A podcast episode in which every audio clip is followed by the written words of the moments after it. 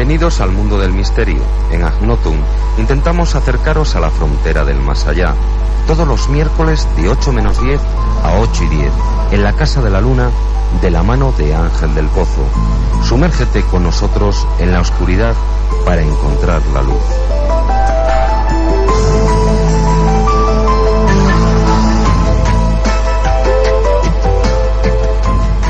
Bueno, pues seguimos aquí en directo desde el Estudio Central de Europa FM en Valladolid y estamos con, con, Ángel, con Ángel del Pozo que nos acompaña todos los miércoles y nos informa sobre todo aquello que se esconde en la oscuridad en este monográfico central que en la Casa de la Luna llamamos Ac Nocturne. ¿Qué tal, Ángel? Buenas tardes. Hola, buenas tardes, José María. ¿Qué nos tienes preparado para el día de hoy? Pues mira, hoy quería hablar sobre fenómenos insólitos con animales, es decir, esas percepciones que tienen los animales que, nos crean un gran interrogante porque no sabemos por qué se producen. Y de ese tipo de, fenómenos era de lo que quería hablar hoy, ¿eh? del comportamiento paranormal de, de los animales dentro del campo de la comunicación extrasensorial. Bien, pues cuando quieras, estamos aquí con las orejas preparadas para escuchar todo lo que tengas que decirnos.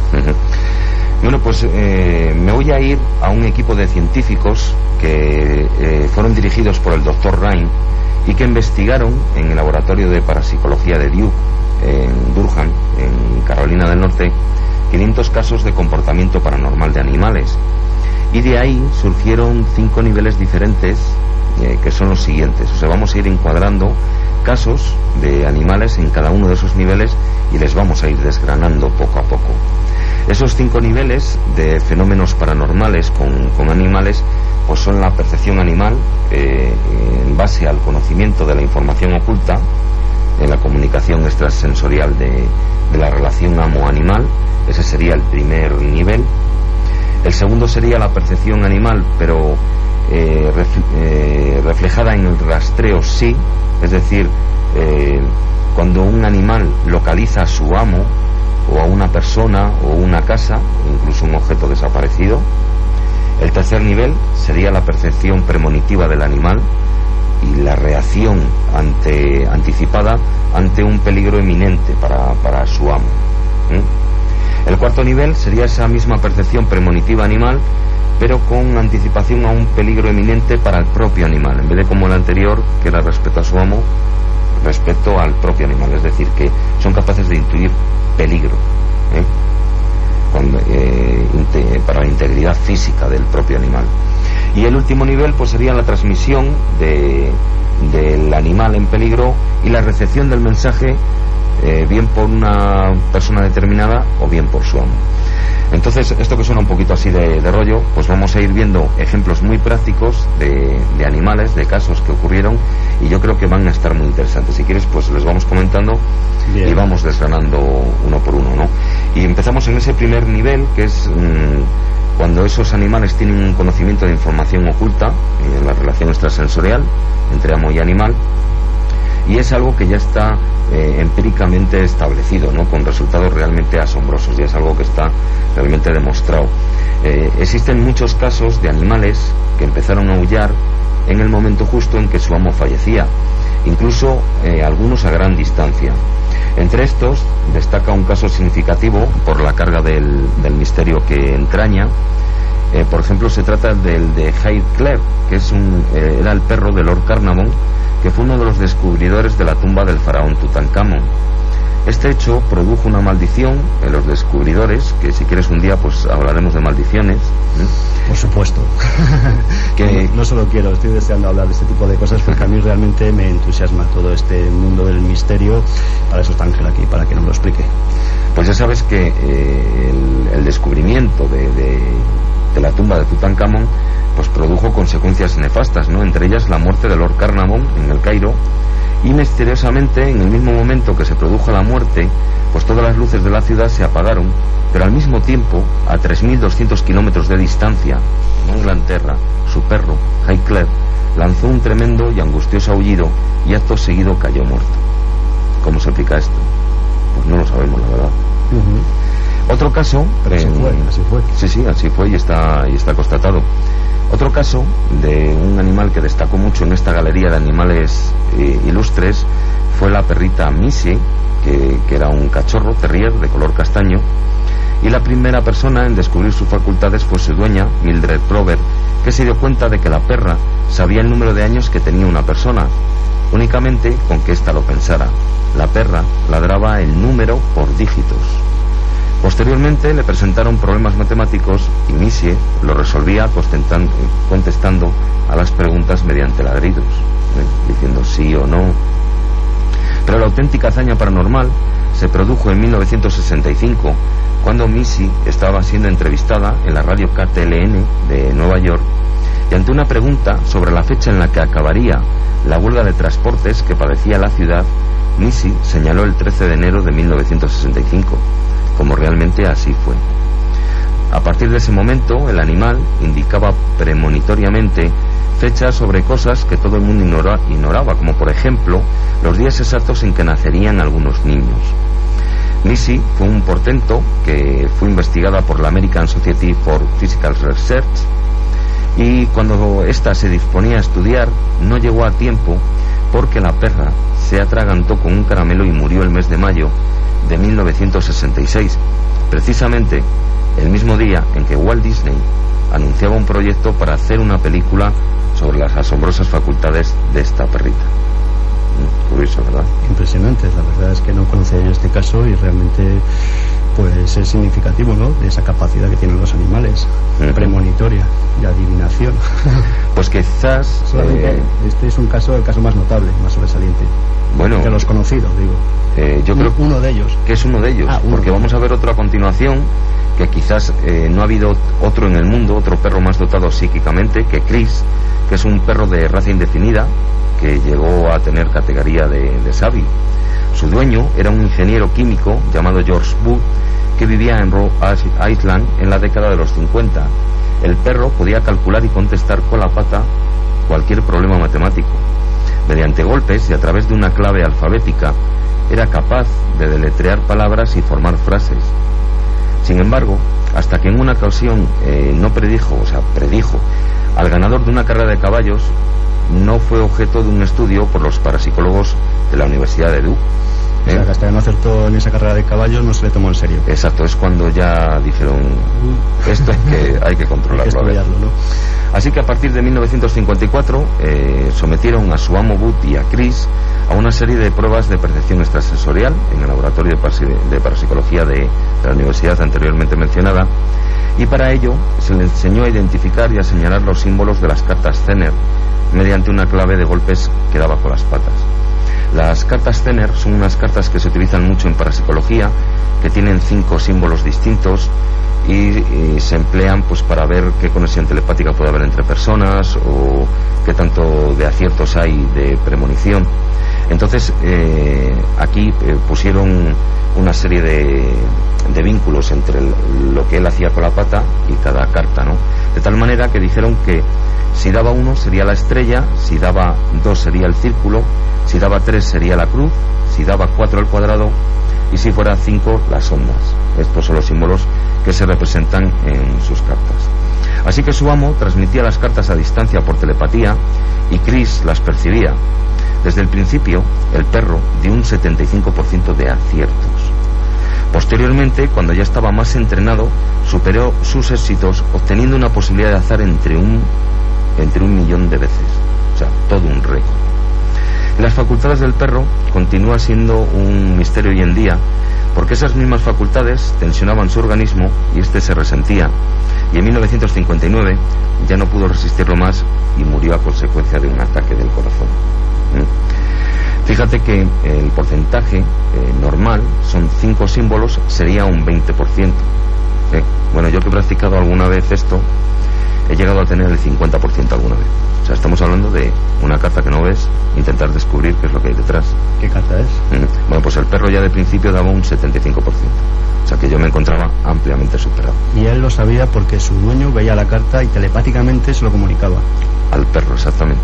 O sea, era a través del, del dueño. Es que es de lo que estamos hablando, de la información entre y la percepción extrasensorial entre amo y animal. Ajá.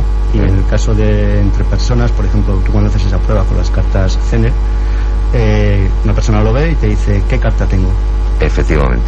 él la está viendo, se supone que mentalmente lo está, la está no solamente viendo, la está proyectando. La está proyectando y tú deberías de saber a través de esa telepatía o de esas ondas y tal, en teoría. Exacto, se puede hacer así o lo, lo puedes hacer tú solo. Simplemente te barajeas las cartas, te pones cinco cartas y dices, bueno, pues esta pienso que es un cuadrado, esta que es un círculo, esta que es un círculo, esto que son unas ondas y esta que es una cruz. Luego las levantas. Das la vuelta y ves si has acertado. Exacto, o ves el porcentaje de aciertos. Interesantísimo. Bueno, pues vamos a pasar a otro caso, porque dentro de esta categoría debemos incluir los caballos que empezaron a manifestarse en Francia a finales del siglo XVI, cuando un caballo parlante, llamado John Bank, sumaba las jugadas de los dados y daba los resultados con los golpes de sus patas. En 1900 descubrieron en Berlín a Kugle Hans, un caballo que debidamente entrenado por el profesor Wilhelm von Osten, se convirtió en el equino más inteligente de la historia, porque resolvía problemas matemáticos y hasta daba la hora. En 1904 fue estudiado por una comisión de científicos de la Universidad de Berlín y según el psicólogo del grupo, el doctor Oscar Funks, detectaron que realmente el animal podía responder preguntas en ausencia de su dueño. Esto es distinto a lo anterior. Pero siempre que estuviera presente alguien que conociese las respuestas. O sea, que el animal era capaz de comunicarse telepáticamente con otra persona, no ya con su amo. No solo, no solo con su amo, Efectivamente. En los casos anteriores sí que era así, aunque no sé si se llegó a comprobar si esa posibilidad solamente se restringía al, campo de, del dueño. No tengo los datos, pero se supone que no, que simplemente era con el dueño, el, perro anterior. Y en este caso, aunque no estuviera el dueño y alguien supiera la respuesta, en ese grupo que estaba con el caballo... Ese caballo era capaz de dar con las patas y dar las respuestas acertadas. O dicen que son seres irracionales, ¿no? Pues ya lo ves.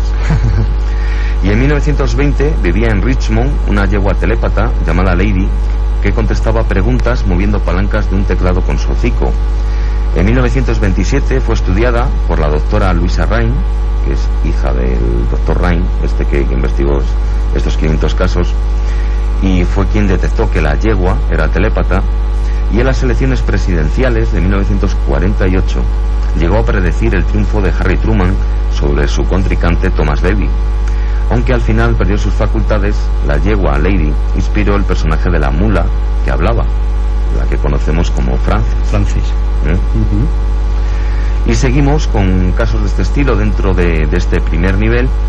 Y entre 1965 y 1966, el doctor Aristide Eiser, que era un neuropsiquiatra del Instituto de Investigaciones del Hospital de Rockland en Nueva York, llevó a cabo una serie de experiencias con dos perros de caza y su amo, ¿Y qué es lo que hizo? Pues les situó por separado en dos habitaciones forradas de cobre que estaban insonoras, o sea, por lo tanto no había, eh, se evitaba cualquier vibración acústica. Y en una estancia colocaron al cazador y en la otra a los dos perros Beagle juntos. Entonces al cazador le proyectaron fotografías de animales en una pantalla y él efectuaba disparos con una escopeta de aire comprimido cuando quería hacerlo, ¿no? Cuando quería intentar acertar a esas imágenes que le ponían. Bueno, pues fíjate que cada vez que se producía un disparo, los perros que estaban en la habitación aislada reaccionaban de forma agresiva, mostrándose muy inquietos y buscando la presa inexistente. ¿eh? Así que estas experiencias demostraron cuantitativamente que se producía una comunicación telepática entre el cazador y sus perros. ¿eh? Aunque estuvieran en una habitación blindada. Efectivamente. O sea que esas ondas, fíjate, pasan de esas habitaciones blindadas. Y estos son estudios recientes, me estoy hablando de hace 30 años. sí, eh, en este caso estamos hablando de 1965, hace 35 años. Uh No sabrá si hay alguna referencia anterior a este tipo de casos o de estudios sobre animales de otras civilizaciones, de otros tiempos.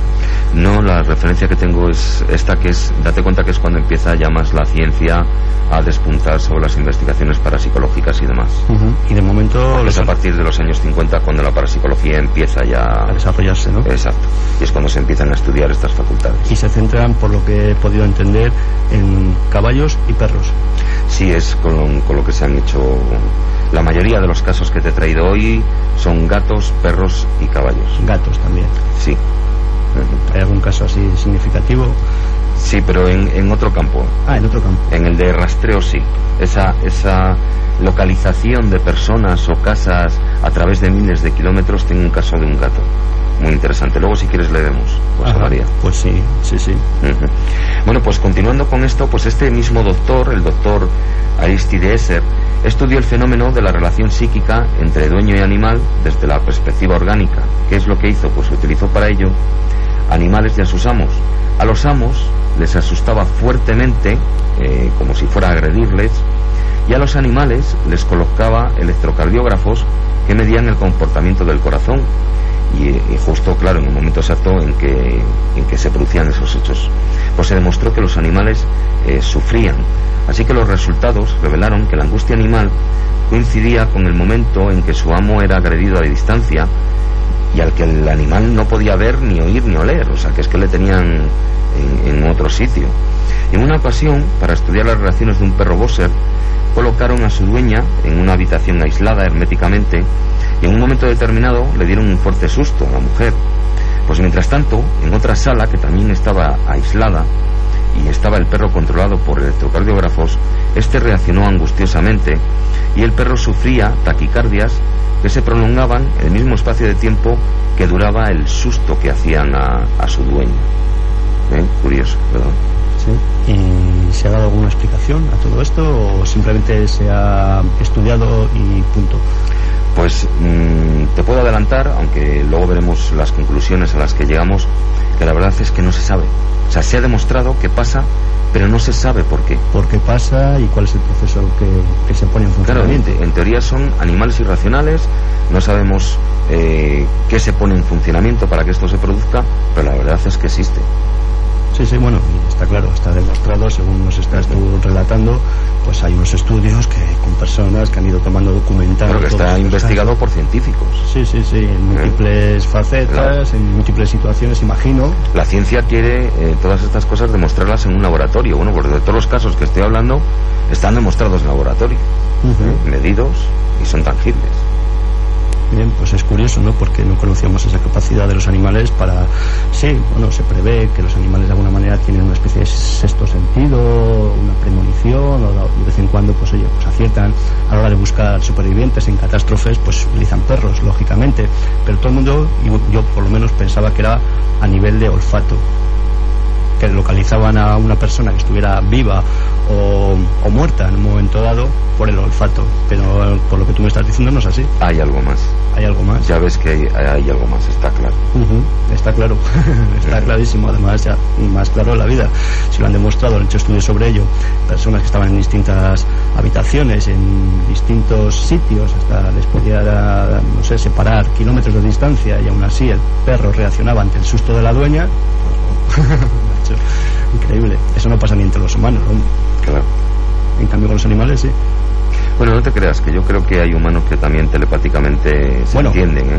En general. No, no, claro, eh, hay gente superdotada. Un día hablaremos de telepatía humana y de un caso que hubo un experimento entre dos personas, una que estaba en tierra y el otro que estaba en un submarino a no sé cuántos miles de kilómetros y se hicieron, eh, les dieron un sobre cerrado con una serie de instrucciones que tenían que mandarse telepáticamente el uno al otro y, y funcionó a las mil maravillas. ¿eh?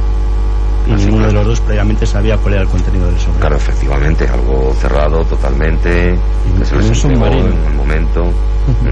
Es curioso, además, como, como rizan el rizo, ¿no? Para complicar la cosa, para ver si realmente funciona o no funciona. Y, lo- Claro. y van a situaciones extremas. Un submarino, uno y otro en tierra, y a miles de kilómetros de distancia, y Y funciona. a ver si son capaces de, de de comunicar. comunicarse entre ellos y lo fueron, ¿no? Por lo que tú me estás diciendo. Pues estamos aquí en Act Nocturne, como todos los miércoles, con Ángel del Pozo, que nos acompaña habitualmente y que estamos hablando del tema de los animales, de las premoniciones y de la adivinación y de todas esas pruebas que se han ido haciendo a lo largo del tiempo, según me dice Ángel, a partir de los años 50, sobre este tipo de casos. El tiempo se nos termina. Y bueno, pues vamos a despedir por hoy a Ángel y nos volveremos a escuchar el próximo miércoles en Act Nocturne de 8 menos 10 a 8 y 10 aproximadamente en este programa que se emite en directo desde Europa FM. Eh, ¿Qué tenemos para el próximo miércoles si no lo tienes preparado? Pues si quieres seguiríamos con esto, porque fíjate que te he hablado de cinco niveles y solamente nos ha dado tiempo de desarrollar hoy uno. Pues entonces el próximo miércoles seguiremos con ello porque es muy interesante y es un capítulo inacabado. Muchas gracias Ángel, hasta el próximo miércoles. Venga, José María, hasta el próximo miércoles. Bienvenidos al mundo del misterio. En Agnotum intentamos acercaros a la frontera del más allá. Todos los miércoles de 8 menos 10 a 8 y 10, en la Casa de la Luna, de la mano de Ángel del Pozo. Sumérgete con nosotros en la oscuridad para encontrar la luz.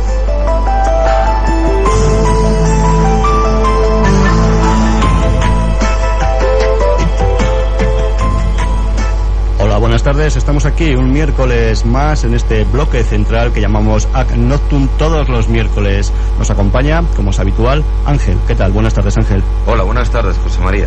Eh, en el programa pasado hablamos de los animales, de sus facultades y sus poderes telepáticos y de predicción de cosas que van a suceder en el futuro. ¿Vamos a seguir con el mismo tema?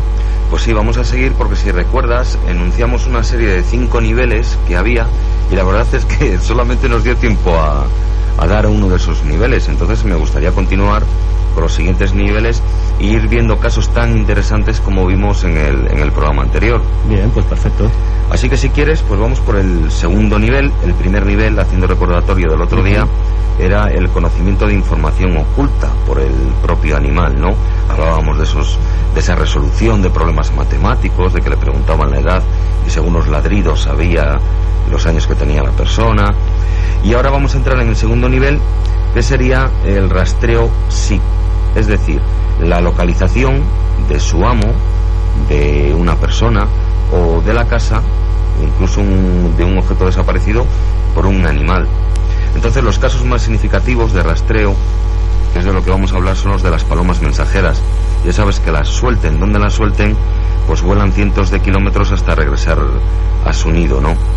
Pero sabemos ya que estos animales se orientan por campos magnéticos mediante la magnetita que poseen eh, en su cabeza. Ahora bien, ya lo que no tiene explicación es que eh, las palomas rastreen y encuentren a sus amos cuando estos están en situación de peligro, ¿no? Y es que entre los múltiples casos estudiados por el equipo del Dr. Ryan en el laboratorio de Duke, seleccionaron 54 que fueron protagonizados por perros, por gatos y por aves de rastreo, los cuales superaron todas las pruebas críticas exigidas por la ciencia.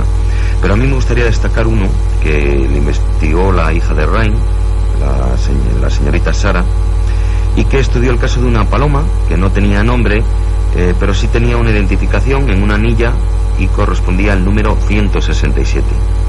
Bueno, pues desde 1940 la paloma era de un muchacho llamado Hugh Bride Perkins, eh, residente en Chalmersville, en Virginia, y en el invierno de 1941 el muchacho tuvo que ser intervenido quirúrgicamente de urgencia en un hospital situado solamente a 180 kilómetros de su casa.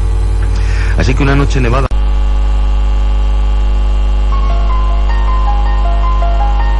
Bienvenidos al mundo del misterio. En Agnotum intentamos acercaros a la frontera del más allá.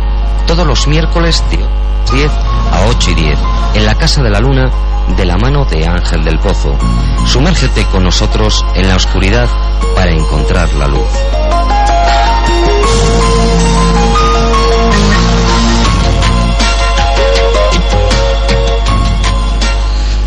Buenas tardes, Ángel. ¿Qué tal estás? Hola, buenas tardes, José María. Estamos un poco así con la nebulosa mental esta. Tenemos un día tonto, me parece a mí. Sí, parece que este miércoles es un lunes de esos, ¿verdad? A mí me da que sí, y estábamos comentándolo aquí a micrófono cerrado. Voy a ver si consigo que tú tengas señal en los auriculares, que creo que ya lo he conseguido. Sí, sí, ahora la tengo. Ajá.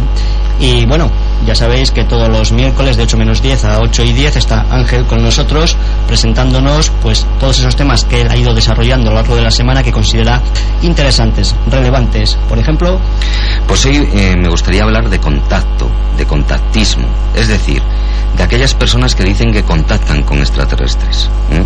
Ya sabes que la historia de la humanidad está llena de relatos, de experiencias de comunicación, de contacto y de contactados, ya sea con dioses, con ángeles, con duendes, con hadas, con gnomos y en la actualidad hasta con extraterrestres y algunos con la Virgen María. ¿Eh? Eso de entrada. Entonces, hoy me gustaría eh, centrarme en, las personas que dicen que mantienen un contacto con extraterrestres. Vamos a ir viendo algunos casos, porque, por ejemplo, eh, españoles todos, ¿eh? No vamos a hablar de casos extranjeros, sino gente aquí en España, en nuestro país. Una pregunta para aclararme yo. ¿Hay una diferencia entre contactados y abducidos? Sí, eh, sobre todo radica en la voluntariedad. Es decir, el contactado eh, tiene un contacto con esos seres, pero es a propia voluntad. En cambio, el aducido es una persona que es secuestrada por esas entidades y un secuestro es algo obligatorio. No se tiene en cuenta la voluntad de esa persona. Esa es la diferencia entre esos dos términos. Una diferencia sustancial e importante.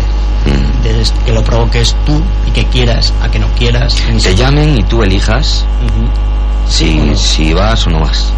Que es un contacto, no quiere decir que te, que te, retengan y que te lleven a algún sitio, ¿o sí?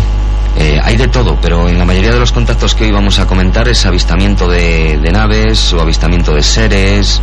Hay algunos que han entrado en las naves, pero la mayoría es que ve objetos, o sea, se, a través de una comunicación telepática eh, le marcan un día y una fecha y allí aparece el objeto con varios testigos, no estamos hablando de películas. ¿eh? Y a ese ejemplo se le puede llamar un ejemplo de contactado.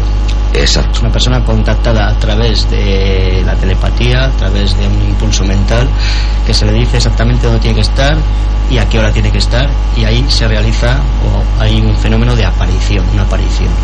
De un objeto, por ejemplo, o de unos seres. Entendido. Y si quieres vamos a ir desgranando casos. Eh, vamos a empezar por el de Luis José Grifol. Eh, ocurrió en verano de 1977. Este era un joven y culto profesor mercantil y tras una dura jornada laboral se encontraba viendo la televisión junto a su mujer y sus hijos mientras cenaban y de repente sintió un extraño hormigueo por todo el cuerpo y decidió salir a la terraza de su domicilio en Montgat, en Barcelona, pues para tomar un poco de aire fresco y esperar a que se, se, le pasase ese hormigueo, ¿no? En eso estaba cuando observó un fogonazo de luz que emergiendo desde su vertical llegó casi hasta el horizonte del mar Mediterráneo. No se había respuesto todavía de esta extraña visión cuando de nuevo un objeto luminoso cruzó sobre su campo de visión. Hasta entonces este hombre, Luis José, nada sabía de ovnis y el tema además no le atraía lo más mínimo. Sin embargo, en días sucesivos la experiencia se repitió varias veces y tras sentir ese extraño cosquilleo, será la forma de, de aviso, los ovnis aparecían ante José Luis Grifol. Este, cada vez más sorprendido, hizo que su esposa corroborara los sucesos y este fue el principio de uno de los casos de contacto más conocidos en el mundo. El domingo 11 de marzo de 1979, nuestro protagonista decidió subir a la mágica montaña de Montserrat con la intención de conseguir un contacto más directo con los no identificados. Pudo ver a lo lejos unas luces y realizó una serie de preguntas, fíjate qué curioso, acerca del paradero de los espíritus de nuestros difuntos, y obtuvo respuestas que filmó y fotografió.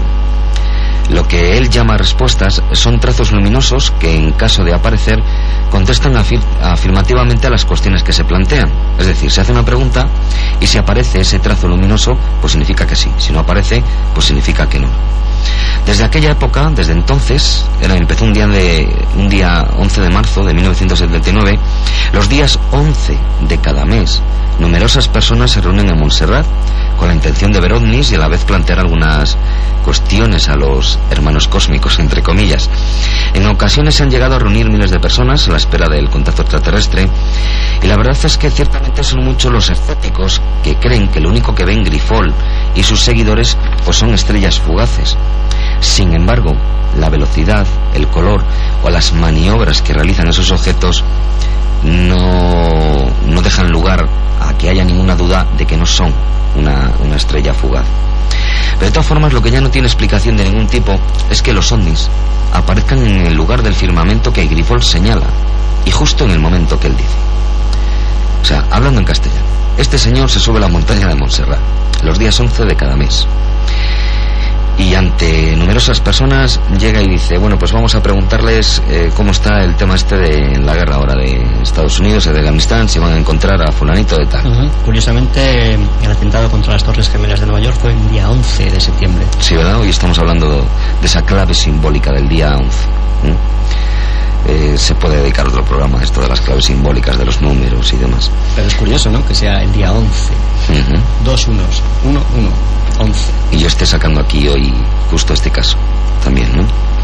Bueno, pues eh, te comentaba que este señor hace esa pregunta y si aparece ese trazo, pues la respuesta es que, es que sí. Pero es que él dice dónde va a aparecer el trazo luminoso. Es decir, aquellas dos estrellas que están allí a mano izquierda, en aquella vertical que estáis viendo, allí aparece el trazo. Él lanza la pregunta y allí aparece el trazo. Eso es lo que no tiene explicación. Hay una cosa muy curiosa, la noche del viernes 24 de julio de 1987, dos investigadores de primera línea y cuya honestidad está fuera de cualquier sospecha, convencieron a Grifol para que subiera con ellos a Montserrat. Ambos dudaban de la veracidad de las experiencias del conocido contactado y iban más preparados para intentar desenmascarar un fraude que era para protagonizar un encuentro previa cita. En un principio, estos ufólogos pudieron contemplar como breves trazos luminosos surcaban el cielo justo por el lugar indicado por José Luis Grifol. Luego los objetos aumentaron de tamaño y disminuyeron de velocidad. Y a las 12 y 9 minutos, después de que uno de estos investigadores mencionase la necesidad de abrir la mente, un enorme objeto circular de color verde esmeralda, rodeado por un halo plateado y rematado por una pequeña estela anaranjada, le sobrevoló lentamente para desaparecer a gran velocidad en el espacio. Año después, esto decíamos que era en 1987, y junto a este popular contactado, otros muchos investigadores serían testigos de fenómenos anómalos en Montserrat. El caso que acabamos de narrar, José María, podríamos catalogarlo dentro de lo que los investigadores denominamos contactados visuales, es decir, aquellas personas que pueden ver ondis a voluntad. Eh, para los ufólogos se trata de los tipos de contacto más interesantes. ¿Por qué? Pues porque independientemente de los mensajes recibidos de esos supuestos extraterrestres, podemos certificar que existe algún tipo de fenómeno externo al propio contactado. O sea, que algo está ocurriendo porque algo se está viendo allí. Y además este tiene día y todo. Los días 11 de cada mes. A propósito, si te quedaba la duda de quiénes eran esos investigadores, pues se trataba de Javier Sierra y Manuel Carballal investigadores que están fuera de toda duda de su honestidad. Javier Sierra, ¿sabes quién es el que aparece en Crónicas Marcianas? el director de. Que imagino que después de, la revista Más Allá. Ya no dudarían, ¿no? Claro. Vamos, lo vieron por sus propios ojos, lo de la fe aquí ya no tiene nada que ver. Entonces todo esto ha sucedido recientemente, me estás hablando del año 87. Es que, pero el caso de José Luis Grifol sigue sucediendo. Pues eso que te iba a preguntar, que si el hombre este sigue vivo y si esto sigue sucediendo. Sí, sí, simplemente sí, los días 11 de cada mes a la montaña de Montserrat. Y es ahí, exclusivamente donde él lo localiza. Efectivamente. ¿Porque vive allí o porque es una zona próxima? vive cerca y podríamos hablar un día de que también es un lugar mágico. Aquí en España, la montaña de Montserrat. La montaña de Montserrat es un sitio de poder, un sitio mágico. Y es un sitio que le marca a él y de alguna manera a él hace que los demás le sigan para poder comprobar o contrastar su, su experiencia y realmente es así, como tú lo acabas de leer. Con el testigo de estos Ahí están los datos, los testigos y la oportunidad que estamos dando a todas las personas que nos están escuchando de que de poder comprobarlo. de poder comprobarlo. Si alguna persona va a Barcelona y coño mira lo que dijo Ángel y el día y me pilla un día 11 y vamos pues vamos por la noche a ver qué pasa. Y luego nos podrían llamar y contarnos. Pues estaría muy bien el teléfono es el 983 1313 94. Si tú tienes alguna experiencia que quieres compartir con nosotros y con los oyentes de la Casa de la Luna, nos llamas y hablas con nosotros y nos lo cuentas. De todas maneras, como dice Ángel, si te pilla cerca de Barcelona o estás en Barcelona y te coincide con un día 11, pues acércate hasta la montaña de Montserrat y nos lo cuentas. Y nos lo cuentas que estamos muy interesados en conocer tu experiencia, sin duda alguna. Es un caso muy reciente que se sigue manteniendo eh, activo. Actualmente. Pues si te parece, José María, vamos desgranando más casos. Eh, a finales de 1994, un individuo al que solamente llamaremos Andrés, aseguraba haber protagonizado cientos de avistamientos de extraños aparatos. En un principio, Andrés, que era un técnico jubilado de una importante empresa informática, simplemente era testigo del paso de esos objetos de diferentes formas, tamaños, y que en numerosas ocasiones también habían contemplado su mujer y sus hijos. Él declaró que lo curioso era que ni mi familia ni yo dábamos mayor importancia a estos fenómenos. Incluso mis hijos bromeaban conmigo sobre este asunto. Pero con el paso del tiempo empezó a recibir mensajes telepáticos e incluso tuvo la oportunidad de observar durante varias horas un platillo volante a unos 10 metros de su posición. De ese objeto descendieron dos seres, uno alto de aspecto nórdico, vestido con una gran túnica blanca, y otro más bajo que parecía un robot. Él comentó que los tuvo a unos metros de él, pero que no hubo ningún tipo de comunicación.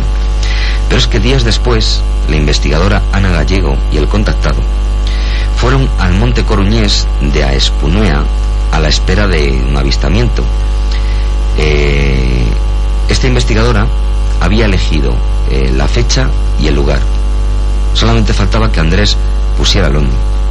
Y sucedió lo que ninguno de los que estaban allí esperaba, exceptuando al propio Andrés, que en, en, un principio divisaron un lejano punto luminoso que se transformó en tres luces, formando un triángulo, y finalmente se vio un enorme objeto romboidal con las aristas redondeadas, cuatro luces en los vértices y un potente foco luminoso en el centro que voló sobre su vertical en completo silencio, únicamente roto por lo que ellos interpretaron como el sonido del viento rozando el, el fuselaje de, de ese aparato, de ese objeto no identificado. Tuvieron tiempo más que suficiente para tomar fotografías, pero lo más extraño es que en el momento de desaparecer, dos de los que allí estaban observaron un potente foco luminoso impactando contra ese objeto romboidal. Y como suele suceder en otros casos de encuentros de previa cita, los carretes se velaron sin motivo aparente, con la excepción de uno de los negativos en el que aparecía el foco de luz que impactó contra ese objeto romboidal, foco del que por otro lado nadie recordaba haber fotografiado. ¿Mm? Otro caso bastante curioso. Eso ha sido también reciente, en el año 90 y... El 91, 94. En el año 94. 94. Y esto se ha producido en un monte en A Coruña. Uh -huh. y, con, y con investigadores de este tipo. Sea, investigadores que no tienen ningún afán de protagonismo. O sea, contactan con una persona y les dice, allí va a aparecer no sé qué. Es como si yo tuviera esa oportunidad y alguien me la ofreciera y mañana te lo vengo a contar aquí, José María. Uh -huh. Yo ahora mismo no te lo puedo decir. O sea, yo no te puedo Por decir. experiencia propia. Exacto, no puedo decir, mira, me ha llamado fulanito de tal y he ido y he visto. Yo ahora Sí, no te lo puedo decir, pero no sé. espero que el día que te lo diga, Tú nunca has estado en Pekín, ¿no? que, que me creas. ¿eh? Tú nunca Porque has te lo estado- diré y te lo diré en serio. En Pekín o en Moscú, ni yo tampoco. Pues no, Pero sabemos que existe. efectivamente. Aunque no hayas estado, no quiere decir que no exista. porque no todo lo que uno ve existe y todo lo demás no existe. Porque si no, no existiría nada más que tu entorno más próximo. Evidentemente, pero si aquí hay testigos, hay gente especializada en el tema que estaba presente en ese momento, yo creo que es prueba más que suficiente como para darlo por válido, ¿no? Pues mm, verás el siguiente caso. Yo- Porque ante esto, ¿qué dicen las autoridades o, yo qué sé, el Ministerio de Defensa o no sé quién se encarga de este tipo de cosas? pues ya lo sabes. Eh, A palabras necias, oídos sordos. Y punto, ¿no? Claro, o sea, Ah. aquí cuando un tema no interesa, pues no interesa y ya está. Ajá. Pero no interesa por, por muchos motivos, por seguridad nacional, porque estamos hablando de objetos que están invadiendo nuestro espacio aéreo. Ya, bueno, pues sobre los que desconocemos. tipo de control, evidentemente. Claro. Pero existe. ¿Por qué en todos los países el tema OVNI es materia reservada? Si no existen. Si no existen, ¿para qué es materia reservada? Mm, Eso es una contradicción de base, vamos, de entrada, vamos, así, una contradicción que no se sostiene por sí misma. No tiene ningún sentido. si algo Por no existe, no puedes clasificarlo de ninguna manera. Pues eh, te comentaba que yo creo que este caso todavía eh, te va a sorprender más porque decías ahí hay pruebas, hay testigos y tal.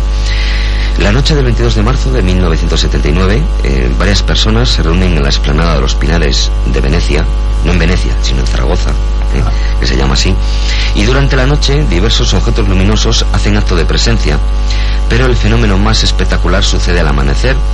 Los atónitos testigos observaron varios platillos volantes de apariencia metálica, uno de los cuales pudo ser fotografiado.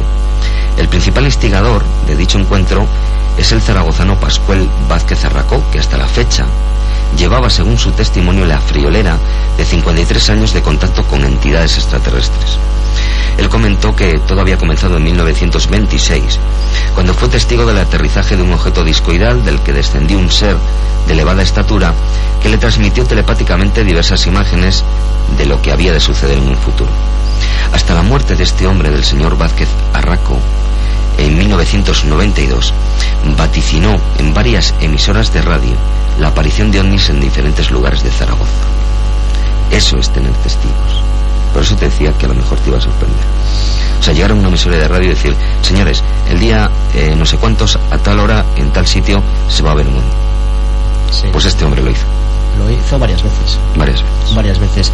Hay un caso muy sonado que yo escuché una vez, no sé si a lo mejor no pensabas tú hablar de él. Ahora, era de aquí, de Valladolid. Eh, ¿A qué te refieres en concreto? Cuéntame y, te cuento. No sé a qué te pues, refieres en concreto. Creo que fue un, no sé si era un marista, un dominico, o era un cura, que no sé si era el padre Dices. Eh, felices, felices. Felices.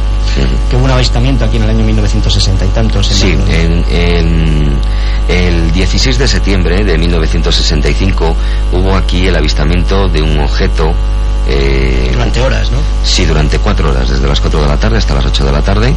Un objeto de forma triangular eh, que medía cerca de un kilómetro cuadrado de superficie, que tenía forma de ala delta, triangular, en el que algunos testigos vieron objetos que entraban y salían, y estuvo ahí durante cuatro horas para que todo el mundo lo pudiese ver. Eh, siempre se ha contado que aquí toreaba el señor Camino, me parece, Paco Camino. Paco Camino y que nadie estaba a la corrida. Todo el mundo estaba mirando para arriba a ver qué, era aquello. Ese es uno de los objetos eh, volantes no identificados más asombroso que ha habido en la historia de la ufología española. Lo que pasa que hoy no lo había traído porque no entraba dentro del, de lo que es el contacto, de que una persona haya dicho que eso iba a suceder. Por eso te preguntaba a qué te referías. Estamos hablando de contactados eh, de personas que dicen que contactan con, con, seres extraterrestres que les dicen cuándo. A voluntad. Exacto, aquella aparición estuvo ahí, la vieron, se calcula, 300.000 personas, porque se vio en todo Valladolid, provincia, ese objeto estaba sobre la vertical de Tudela de Duero, se vio desde Palencia y se calcula que lo vieron unas 300.000 personas. La gente se agolpaba en las terrazas. Cuatro horas. Bueno, fue algo espectacular en el año 1965. Eso fue en septiembre, o sea, coincidía con las fiestas de Valladolid. Sí, en plenas fiestas, por eso había por eso había Paco Camino, ¿no? Claro. Exactamente. Pues eso trascendió, ¿no? Porque me he enterado hasta yo. Sí, sí, ya lo Fíjate, pero no era algo que estaba predeterminado fue algo aleatorio que sucedió y sucedió. Esa es la diferencia, ¿no? Exacto, aquí estamos hablando de contactados con cita previa. Que es, si cabe, más espectacular, lógicamente. Más espectacular, sí. Una cosa es que este salgas ahí, que te encuentres algo, y otra que te avisen, que te digan que te lo vas a encontrar. Es muy diferente. Pero 300.000 personas, cuatro horas seguidas. Cuatro horas. Eso es para tenerlo en cuenta, digo yo, vamos, no sé. Ante eso, pues, ¿qué más explicación, qué prueba más puedes aportar? No creo que, vamos, yo creo que por sí mismo está todo dicho. Un objeto volante no identificado de un kilómetro cuadrado, ¿no? De superficie. De superficie, impresionante. Cuatro horas suspendido en el espacio, viéndolo 300.000 personas en Valladolid. Era un apunte, nada más. Seguimos con nuestros ejemplos y con nuestro programa. Venga, pues eh, seguimos con casos de más contactados eh, españoles. Por ejemplo, los castellonenses Vicente Enguidanos y Juan Salvador Arnau han obtenido muchas fotografías. Eh, tienen un gran archivo fotográfico y se caracterizan sobre todo por mantenerse al margen de los medios de comunicación. En una de las tomas más interesantes de Salvador se pueden apreciar dos focos exageradamente luminosos sobre un depósito de agua de la población castellonense de Benicarlo. Y abrimos otro interrogante. A ver qué están haciendo en un depósito de agua. Podemos hablar también del contactado riojano afincado en Figueres, en Barcelona, eh, Antonio Puertollano, en que sus primeras experiencias comenzaron en el mundo de la canalización de entidades espirituales para pasar posteriormente a contactar con seres extraterrestres. Desde entonces, él posee infinidad de fotografías como resultado de sus decenas de encuentros previa cita con extraños objetos luminosos. Y mm, se nos va el tiempo, pero me gustaría comentarte este caso, José María, porque es muy curioso por el tipo de persona, por su, por su personalidad. Él es Eduardo Pons Prades, eh, militó desde la década de los 30 en el sindicato anarquista de la CNT. Durante la guerra civil se alistó voluntario en el ejército republicano y al finalizar la contienda combatió en la guerrilla, actuó en la clandestinidad contra el régimen franquista y permaneció varios años exiliado. Más tarde eh, comenzaría su carrera de escritor, siendo considerado uno de los historiadores con mejor información sobre la Guerra Civil Española. Y de sus investigaciones pues nacieron varios libros sobre temas históricos y de actualidad, buena parte de ellos editados por la editorial Planeta. O sea, que no estamos hablando de un don nadie. Además, este hombre fue jefe de redacción del Diario de Barcelona y, entre otros cargos periodísticos, eh, era, un, era un hombre de fuertes convicciones izquierdistas, se consideraba un libertario y, desde luego, ateo. Pues desde luego, yo creo que no, de presentación para un contactado. No. No, sin duda. Sin embargo, eh, nuestro protagonista asegura haber estado siete horas a bordo de una nave extraterrestre. Ocurrió el 31 de agosto de 1981, cerca de Pras de Molió, en los Pirineos catalanes. Eduardo se equivocó de camino y acabó en una vía forestal, momento en el que paró el motor de su automóvil.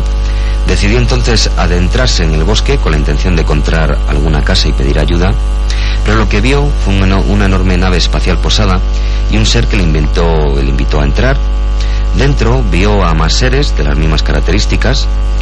Eh, le, dice que le transmitieron un mensaje destinado a los habitantes del planeta Tierra y él comenta que cuando le confesé a mi editor, José Manuel Lara, yo creo que es conocido, lo que me había pasado y que quería darlo a conocer en un libro, me dijo que si lo hacía perdería toda mi credibilidad como historiador y periodista. Pero él pensó que se trataba de algo demasiado importante como para pensar en tonterías. Ese mensaje, José María, versaba sobre temas como la libertad cósmica, la educación o la ciencia, además de advertir sobre ciertos peligros que se avecinaban para nuestro mundo. Yo este caso le quería, le quería dar sobre todo por la personalidad de esta persona, por sus antecedentes, su vida. Genetista, totalmente libertario, agnóstico, ateo total, no creyente de nada que no ve. Y un día llega y dice esto. Y lo ve, pero es porque lo ve, porque está ahí, está presente, no tiene por qué dudar de algo que está viendo y que lo está viviendo. Yo creo que estas cosas suceden, los casos son innumerables, porque hay muchísimos ejemplos Hoy nos hemos parado en estos cinco o seis ejemplos que nos ha mostrado Ángel. Habrá muchos más, imagino. Sí, sí, de hecho traía preparados más. Pues habrá que dejarlos para, para otro programa. Sí. ¿Podemos adelantar el contenido del programa de la semana que viene? Sí, si quieres saltamos, dejamos esto para no siempre estar hablando de, de ovnis. Y si te parece, hablamos mm, la semana que viene de estigmas. Esas heridas sangrantes que tienen algunas personas imitando la pasión de, de Jesucristo. ¿Te parece un tema interesante, José María? Un tema de lo más interesante, imagino que habrá documentación más que de sobra sobre este tipo de casos, ¿no? Sí, sí, eh, tengo que poner a rebuscar, a mirar y tal, pero vamos, que, que sí que hay bastante información. O sea que el departamento de información y tal va a tener que trabajar duramente, ¿no? Pues muchas gracias Ángel, ha sido un placer como todos los miércoles estar aquí contigo, que nos eh, informes, que nos eduques, que nos asesores sobre todos estos temas que creo que son de interés general, porque todo el mundo más o menos alguna vez ha tenido algún tipo de experiencia parecida o conoce a alguien que la ha tenido y esa inquietud que de alguna manera se innata en el ser humano, esa curiosidad, pues yo creo que, es algo que, que, de alguna manera pues nos llena y nos va abriendo pues pequeñas puertas de luz y nos va creando interrogantes, pero todo esto existe, o sea que no estamos hablando de ningún tipo de invención ni de fantasía, ni mucho menos. Son cosas que están probadas, documentadas, son históricas y que Ángel todos los miércoles nos informa sobre este tipo de casos, sobre múltiples facetas de lo que es el mundo de las ciencias ocultas. Pues muchas gracias Ángel. Gracias a ti, José María. Hasta el miércoles que viene. Venga, hasta la semana que viene.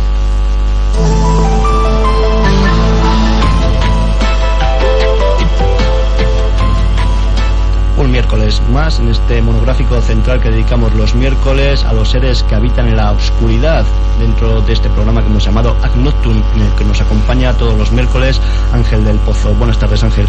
Hola, buenas tardes, José María. ¿Qué vamos a tratar en el día de hoy? Pues mira, hoy me he traído un tema eh, yo creo que interesante, que es los estigmas. Eh, los estigmas es el nombre popular de llagas y heridas insólitas que reproducen las heridas de Jesucristo, cuando estuvo crucificada, eh, me refiero, y que se reproducen en el propio cuerpo del estigmatizado. ¿eh? Ya sabes que desde el principio del cristianismo algunos de los más fieles devotos han experimentado estas alteraciones dérmicas en su propio cuerpo que acaban produciendo esas misteriosas heridas, ¿no? Entonces, pues hoy vamos a analizar este tema, el tema de los estigmas. Que no están producidas por el efecto de ningún tipo de arma, ni de roce, ni nada. Es algo que se produce sin saber por qué. Sí, luego veremos qué nos dice la religión en las conclusiones y qué nos dice la ciencia sobre esto. Porque Jesucristo sí sabíamos por qué tenía esas heridas. Sí, las de Jesucristo. Las de Jesucristo sí, ¿no? Muchos nos tememos que sabemos por qué sucedieron. Pero en el resto de los casos que ha sucedido este fenómeno... no hay un castigo físico como, como en aquella... Que lo justifique. Entendido. Y es que, José María, el, el, fenómeno de la estigmatización se manifiesta de forma espontánea, por ejemplo, en las concentraciones marianas, en las que supuestamente se aparecen esas divinidades. Y los estigmas suelen reproducir las heridas de Cristo en el curso de su pasión, aunque en realidad nunca coinciden con las verdaderas, sino que están hechas según la interpretación subjetiva de las mismas que tienen los creyentes. Hasta el siglo pasado, eh, la aparición de estigmas era motivo para ser elevado a la categoría de santo por la Iglesia Católica. Sin embargo, el fenómeno de la estigmatización se da en otras religiones y también en ellas las, las heridas aparecidas son reproducciones de las supuestas heridas sufridas por Mahoma, por Buda o por otros profetas trascendentales. Se ha constatado que dichas heridas se basan en las imágenes creadas por los pintores medievales, en el caso de Jesucristo. Es decir, que están repletas de auténticas inexactitudes, porque eh, donde los lugares donde, donde se crean esas heridas no es donde supuestamente las tuvo Jesucristo.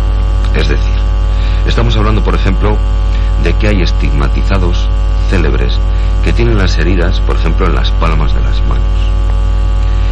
Creo que ya está suficientemente demostrado que Jesucristo no pudo ser clavado en la cruz por las palmas de las manos, porque si no se le desgarraría la piel y no hubiese podido aguantar el peso.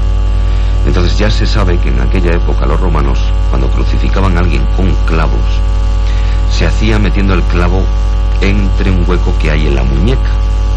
Por lo tanto, esas heridas se tienen que producir en la muñeca y no en la mano, como la herida que sufren muchos estigmatizados.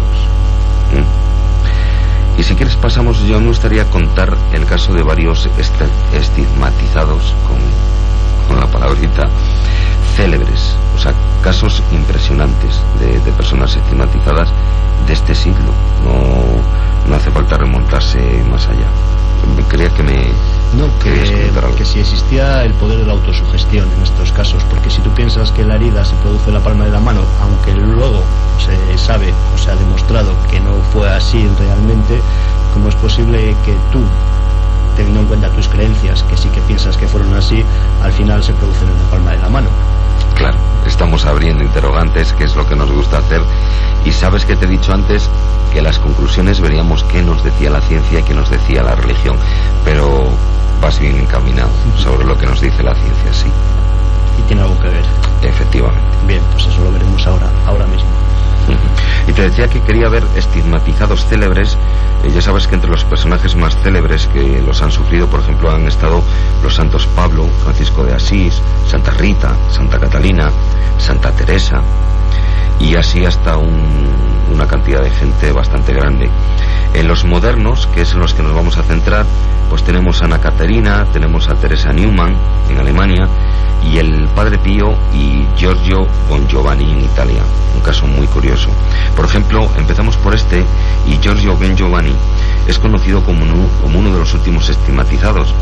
Él sufre eh, fenómenos parasomáticos en forma de estigmas que están derivados de una extraña mezcla entre espiritualidad exacerbada y contactos con extraterrestres. En un estigma que tiene él producido en 1990 en la mano de Giorgio, eh, hay una forma que se identifica con el átomo de hidrógeno, que a su vez, o sea, fíjate, ya no estamos hablando de heridas simples, sino con dibujos, que a su vez se corresponde con el planeta Humo, que supuestamente, según mensajes de contactados, está habitado por seres extraterrestres. ¿Mm? Otro caso muy curioso. ¿Y dónde está exactamente? No forma parte de nuestro sistema solar, evidentemente. No. Evidentemente yo nunca lo había oído, por lo menos que recuerde está fuera, en otra constelación, en otra estrella, en otro sistema. Sí, no, yo que sepa no está localizado en ah, ninguna constelación. No se sabe de su existencia. se habla de un tal planeta humo, pero yo no sé dónde está.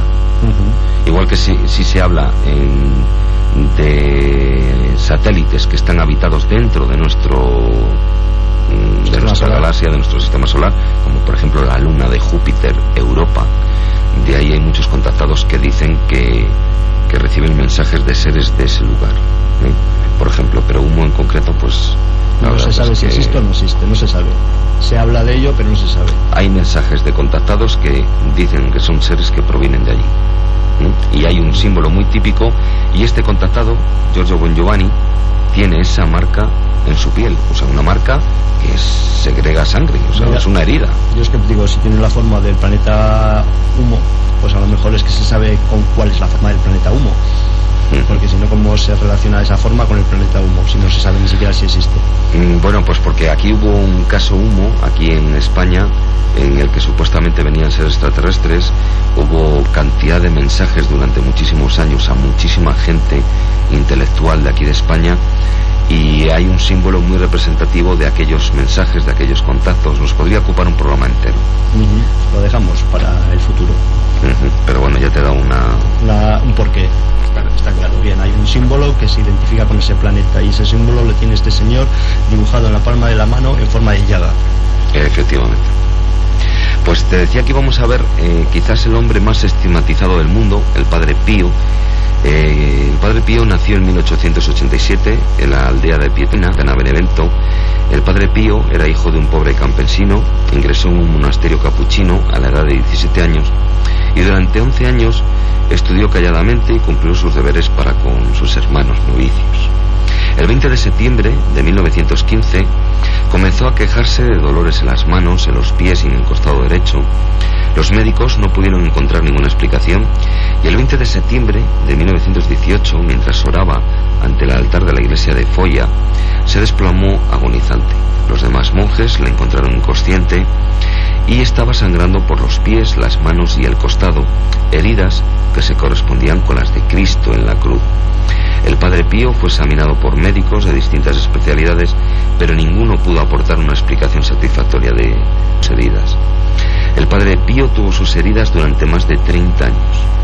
Las manos, dos en los pies y una en el costado. Eran heridas producidas aparentemente por gruesos clavos.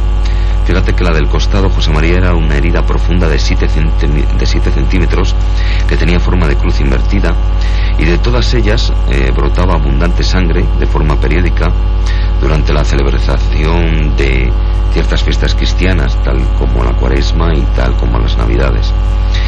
Este, este caso parasomático del Padre Pío no solamente radica en los hematogramas, sino en el hecho de que las heridas desprendían un agradable olor aromático a flores silvestres, lo que se denomina el típico olor de santidad. Además, las heridas permanecieron íntegras y abiertas durante muchos años sin sufrir ningún tipo de alteración ni cicatrizarse por muchos tratamientos médicos continuos que tuvo. Claro está que estos fenómenos de los que estamos hablando pues son pecata minuta, porque la historia del Padre Pío hay que tener en cuenta que además de estas facultades poseía la facultad de levitación y de bilocación. Bilocación es estar en dos lugares a la vez, ser, visto, ser visto en dos lugares a la vez. O sea que era un portento paranormal y sus dotes fueron estudiadas por el Instituto de Parapsicología de la Universidad de Friburgo. O sea, el Padre Pío realmente es un caso increíble. ¿Qué edad tenía en ese momento? Porque imagino, vive. No, eh, ya murió, murió en los años 50, creo, creo recordar. Y ahora lo que están intentando es eh, demostrar su santidad, ¿no? Para que se proclame santo. Yo he oído casos de gente eh, muy reciente que se les ha aparecido y se han curado de, enfermedades, que es el requisito para uno de los requisitos para ser santo. Aparte de estar estigmatizado, porque todos los anteriormente mencionados, Santa Teresa de Jesús, tal, tal, tal, tal, todos son santos. Es que la aparición de estigmas, ya he comentado antes, que hasta el siglo pasado era motivo de elevar a santidad. Y en este siglo hay poquitos santos. En este siglo que tengan estigmas hay poquitos, Pero ya no quiere decir que todos los que tengan estigmas vayan a ser nombrados santos. Que se les eleve a la categoría de santos. Exacto, las, las cosas han cambiado. Luego, si quieres. Antes se regalaba más lo de ser santo. Eh, exacto, vemos lo que dice la Iglesia ahora sobre los estigmatizados. O sea, que a lo mejor no proviene de, de Dios todos los poderes. Mm. Vamos a ver qué dice la Iglesia, porque siempre es interesante saber lo que dice la Iglesia. Eh, te, iba, te decía que iba a hablar de otros casos de estigmatizados. Eh, el primer vidente del Palmar de Troya, en Sevilla, Clemente Domínguez, empezó en 1969 su periplo eh, sobrenatural. Estamos hablando ahora de un caso español. En 1975 fue ordenado sacerdote y organizó la congregación de los carmelitas de la Santa Faz y en 1976 accedió a la mitra episcopal. Se declaró papa es el famoso Papa Clemente, de la nueva orden de la Santa Faz, que ya sabes que poco después fue declarada secta y acabó todo en una excomunión colectiva. Bueno, pues el Papa Clemente ha sufrido toda clase de estigmatizaciones que entre otras reproducían las heridas de Cristo. O sea que ahí tienes otro caso más y de una persona que es español, ¿eh? de aquí en España. Pero lo tiene difícil, ¿no? Para que, le para que le eleven al rango de santo. ¿Ves? Ya, ya los estigmas no, no, es suficiente. No es suficiente, no, no es, como, como antes. Y quizás uno de los casos eh, más impactantes sobre estigmas sea el de Teresa Newman. Esta mujer nació en la pequeña localidad bávara de Konnensreich, en Alemania Allí vivía esta mujer, una mujer de condición social humilde y de escasa cultura. Ella era muy religiosa, era muy ferviente creyente en Cristo y la verdad es que presentaba un comportamiento sumiso, casi masoquista. La joven eh, Teresa nació el 8 de abril de 1898 y trabajaba como sirvienta en una granja. La mañana del 10 de marzo de 1918, al ayudar a carrear cubos de agua para apagar el incendio de otra granja, se mojó y se desvaneció. Fue presa de una extraña enfermedad que empezó por un dolor en la región lumbar y derivó en una lusación de columna y acabó paralizándola sin poder caminar. Teresa fue ingresada en la residencia hospitalaria de Waldetsen y el origen de su insólita enfermedad nunca fue hallado. Según el doctor Bunderle, su causa era producto de una crisis nerviosa derivada de, de las penurias familiares sufridas durante la Primera Guerra Mundial y estuvo psíquicamente latente durante cuatro años, de los 16 a los 20. Eh, Teresa sufrió las consecuencias de la pobreza de una familia de 11 hermanos en las que ella era la mayor y su proceso represivo se manifestó somáticamente a través de un cuadro histérico. Eh, a través de esto, eh, José María Teresa se quedó ciega y sorda. Y al no poder ser tratada, porque no podían poner remedio, pues fue enviada a casa. Es allí cuando Teresa empieza a ser tratada por el doctor Seil con pomadas, ungüentos y otras medicinas y su cuerpo responde muy mal y sus dolencias se agravan aún más. Por orden de su confesor, el reverendo Naver, que es el párroco de la localidad, mm, suprimieron el tratamiento médico y progresivamente la enfermedad fue derivando hacia una neurosis de conversión religiosa en la que ella, ya hemos dicho que era muy creyente, transfería las culpabilidades de Jesús y sus sufrimientos. Ella se alimentaba cotidianamente con un poco de agua y en algunos fragmentos de una hostia consagrada que le traía el párroco. Y el 17 de mayo, y vamos a entrar ya en el tema que, que estábamos hablando hoy, siete años después y durante una visión mística, Teresa Newman se cura de la dolencia vertebral y poco a poco en otras visiones sufridas el 30 de septiembre y el 13 de noviembre de 1995, 25, perdón, de 1925, sus extrañas muelas eh, fueron desapareciendo de la misma forma misteriosa que, que habían aparecido.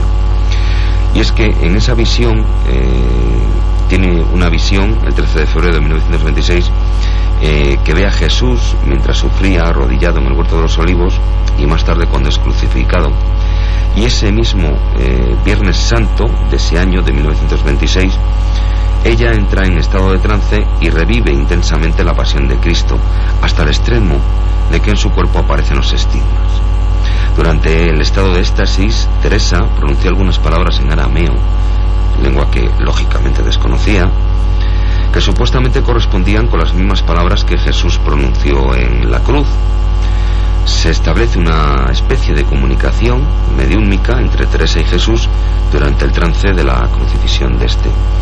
Las llagas y heridas surgen en el cuerpo de, ella, en los mismos lugares en los que creemos que tuvo Jesucristo, y esas heridas provocan hemorragias abundantes que eh, cuando cesaban se cubrían por costras delgadas para pasar a volverse a activar intensamente durante las siguientes Semanas Santas. O sea, ya es algo que que se producía año tras año. Sistemáticamente. Los estigmas eran heridas y llagas auténticas distribuidos por las manos, los pies, los costados y la frente, y todas ellas se correspondían con las heridas que mediante clavos, lanza y corona de espinas le hicieron a Jesús. Las copiosas hemorragias continuaron durante 32 años consecutivos, cada Viernes Santo. Las pérdidas de sangre abarcaban toda la semana de pasión, desde el viernes hasta el domingo, momento en el que misteriosamente cesaban y Teresa volvía a recuperar la normalidad. Durante estas extraordinarias hemorragias, la mujer llegaba a derramar medio litro de sangre en cada ocasión y perdía hasta 4 kilos de peso. A partir de julio de 1927 incluso producía lágrimas de sangre y sudaba gotas de sangre y el resultado de las hemorragias, unido a que prácticamente no tomaba alimentos sólidos, sólidos perdón, provocaba situaciones de anemias graves que la impedían levantarse de la cama, así como una extrema falta de vitalidad. Así que José María, en condiciones normales, esta mujer tenía que haber muerto, aunque inexplicablemente Teresa Newman no moría. Esta situación fue considerada milagrosa por el obispo Ratisbona, quien estaba asombrado ante, ante estos prodigios, y se formó una comisión de estudio de los fenómenos que detectó que la producción de los estigmas se debían a heridas de viejos clavos invisibles y de configuración planiforme y fíjate cuadrangular. Pero es que estos clavos solamente existían a nivel psicógeno en su mente. Se estaba parodiando psíquicamente las heridas de Jesús. Teresa Newman murió el 18 de septiembre de 1962, después de 32 años sufriendo estas heridas, mientras ella seguía manifestando estos estigmas, y científicos de todo el mundo estudiaron los síndromes de su misteriosa enfermedad, como por ejemplo los profesores y doctores Ewald y Hingel Reiner, el doctor Heineken, el doctor Killerman, Martinin, Stock, Dieter de Lama, Vitren, incluso un español, el español Vallejo de Nájera, y no pudieron llegar a ninguna conclusión definitiva sobre los procesos internos que hicieron posible estas manifestaciones. Es decir, no, no se pronunciaron. Y por su parte, la Iglesia tampoco se atrevió a considerar los hechos como milagrosos. Hubo una comisión de seis especialistas formada por científicos y expertos teólogos de la Iglesia que estudió a Teresa Newman en su casa durante la semana de 1928 y la verdad es que no pudieron, determinar perdón, que fuera Dios u otra divinidad quien, quien los produjera. Probablemente la psique sea la única productora de estos prodigios tan extraordinarios. Pero ¿hay alguna vez en el que se pueda demostrar que existe una mano divina que lo produce? ¿Ha existido algún caso que se pueda demostrar? Mm, si no sabemos... Llegaron a la conclusión de que no.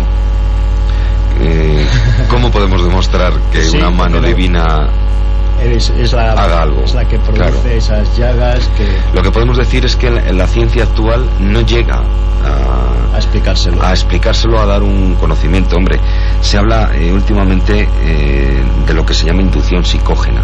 Ahora si quieres ya llegamos a las conclusiones que, por ejemplo, sabes que hay sujetos en los que en bajo hipnosis se les hace creer que les están quemando y les arriman simplemente una, una punta de un lapicero pero se produce una llaga. Se produce una quemadura. Se produce una quemadura. Entonces la mente es la, la gran desconocida. Y a mí me gustaría dejar un interrogante. ¿eh? Y eso es lo que dice la ciencia. Y la religión, pues, las considera proyecciones divinas de carácter sobrenatural que actúan sobre el organismo físico y las cataloga como, como estigmas o, o manifestaciones milagrosas pero ya habla de tres posibles causas de lo que es un estigma. Una sería revelación divina, efectivamente, es algo que viene eh, por Dios. Otra sería la intervención diabólica y otra ya sería la sugestión consciente o inconsciente. Pero era lo que me preguntabas antes. Ninguna de esas tres se puede demostrar. No, demostrar. ¿cómo lo demostramos? pero está claro que el poder de la mente humana sobrepasa cualquier tipo de lógica o de frontera conocida actualmente. La gran, eh, la mente es la gran desconocida. Y el poder de autosugestión puede llegar a ser brutal. Puede llegar a ser, puede llegar a ser brutal. Como tú comentabas el caso ese de que te acercan un lapicero y te dicen que te están quemando. Es mentira, pero a ti te sale una llaga ahí de quemadura. Ahí quedamos a